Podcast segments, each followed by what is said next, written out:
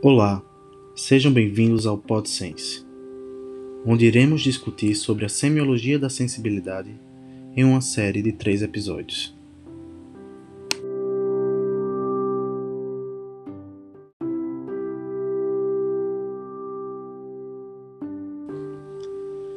A semiologia do sistema sensorial pode ser melhor compreendida quando entendemos que esse sistema constitui a forma pela qual podemos monitorizar consciente e inconscientemente o nosso organismo e o ambiente ao nosso redor. Para ter essa capacidade de monitorizar o que acontece conosco e à nossa volta, o corpo transforma energias, de modo que ao sermos tocados, por exemplo, nosso corpo entende aquela energia mecânica transmitida e converte ela em energia elétrica, para que seja entendida. Entretanto, para entender os exames semiológicos do sistema sensorial, é preciso estar a par de alguns dados anatomofuncionais.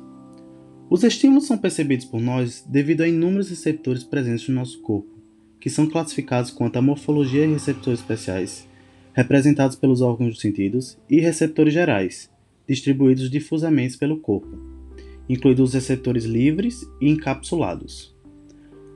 Após receber o estímulo, o receptor gera um potencial de ação que é levado até o córtex cerebral, onde será interpreta interpretado, levando o organismo a realizar uma reação consciente ou não. As fibras responsáveis por esse deslocamento do impulso elétrico são neurônios organizados com calibres, graus de mielinização e receptores específicos. As fibras tipo 1 e tipo 2 são as fibras grossas, que são mielinizadas e responsáveis pela transmissão das informações de propriocepção, tato superficial e profundo e de vibrações.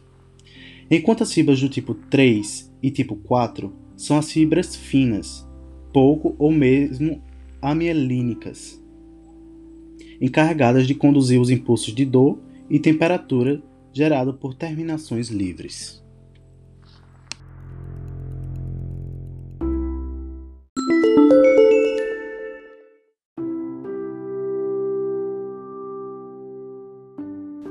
Dando continuidade à semiologia do sistema sensorial, nós iremos falar agora sobre as vias sensoriais. Então temos que o impulso nervoso ele será recebido na periferia, sendo transportado por fibras nervosas específicas.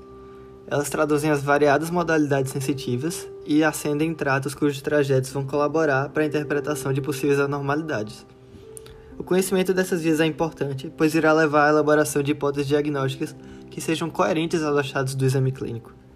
Portanto, dois pontos devem ser enfatizados do ponto de vista semiótico, pois proporcionam pistas valiosas para estabelecer o diagnóstico topográfico da lesão. Esses dois pontos são o local onde cada uma das vias sensitivas realiza o seu cruzamento para que se atinja o córtex sensitivo contralateral, e o segundo ponto é a somatotopia das fibras nervosas. A somatotopia é a maneira pela qual as fibras nervosas organizam-se no interior das estruturas que se agrupam.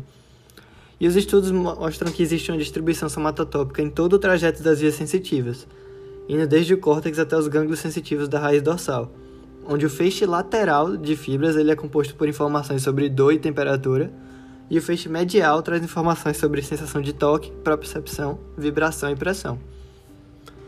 Porém, nos segmentos medulares veremos o maior destaque da somatotopia.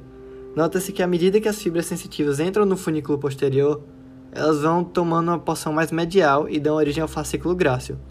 Consequentemente, as fibras que transportam informações dos membros superiores se localizam mais lateralmente e então formam um fascículo cuneiforme.